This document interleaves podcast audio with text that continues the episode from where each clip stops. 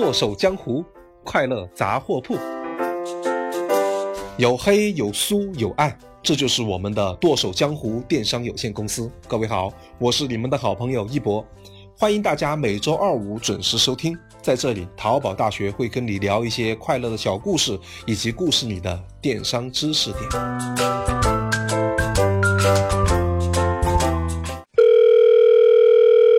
喂，你好，这里是剁手江湖电商有限公司。喂喂喂，我同你讲啊，我都投诉你们了，你们既然没反应，可不可以尊重一下我们职业打假人这个职业啊？你赔钱，我撤诉，大家开心啫。啊啊，呃，不好意思啊，亲，我可是全公司最职业的客服哦，亲，我们确实被投诉了呢，亲。但是我们老板很抠哦，亲，我真的没有钱赔给你哦，親。什么？你是不是跟我搞笑啊？我一定会让你们后悔的，親。蘇爺，你这是又在跟谁说我抠啊？天天诋毁我形象，扣钱，扣钱！黑老板，这是个骗子啊！他说他是什么基业打假盐，张口就要钱。哎呦，三句话我就听懂了半句。嘿，你说这年头骗子也不先练练普通話。職業打假羊，什么鬼？哦，难道说的是职业打假人？难道我们被投诉了？你们几个天天看店鋪怎么看的？嘿，老板，我刚刚在千牛上看过，确实有个投诉说我们违反了广告法，理由是我们塑料连衣裙的详情頁寫了紧绷又结实，最配女汉子。这句话简直就是神来之笔嘛！我策划的，句句都体现了我这个文化人的满腹经纶，怎么会违反广告法呢？No no no，一助理，你这样讲就不对的。首先你是满腹的妊娠纹。其次，根据《中华人民共和国广告法》第九条，广告中不得出现最高级”“国家级、最佳等等这样的用词。那么，紧绷又结实，最配女汉子，这个“最”这个字显然和法律是抵触的嘛？你看我是不是满腹的法律条文嘛？哈 哈小爱，你知道有问题，竟然还不早点说，看来是扣你的钱扣少了。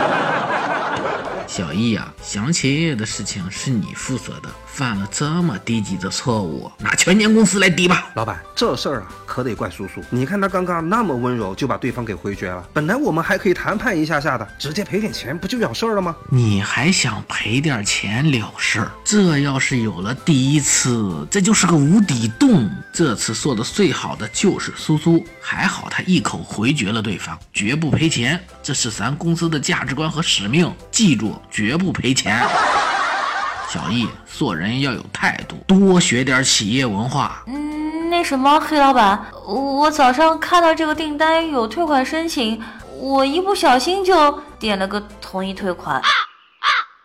什么？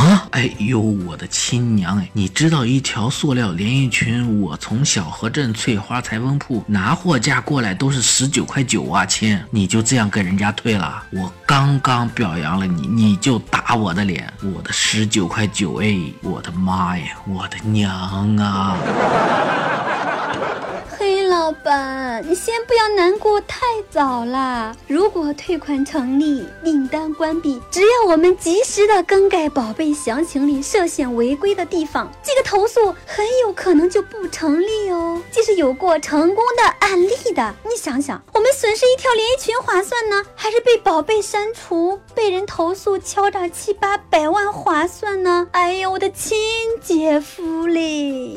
什么？小爱，你是呃？哎，老板，我觉得小爱说的非常的对，我们现在啊就应该亡羊补牢。我建议呢进行一次全店的大排查，对广告法提到的极限词、独有词等，通通的都找出来，再改一遍。老板，你看我表现这次这么好，是不是可以把上个月因为直播不给力扣的钱再奖励给我呀？小姨啊。订一份超大桶的青菜盖浇饭给大家，不要青菜，少要饭。好，好，好，谢谢老板。我们犯了那么大的错误，老板你不但不责怪我们，还给我们订那么大一份晚餐。我代表我们全公司感谢您，您就是我们全公司慈祥的爸爸。别废话了，吃完了就赶紧给我通宵去！通宵，记住没有？不把所有违规的地方找出来，就甭想给我下班。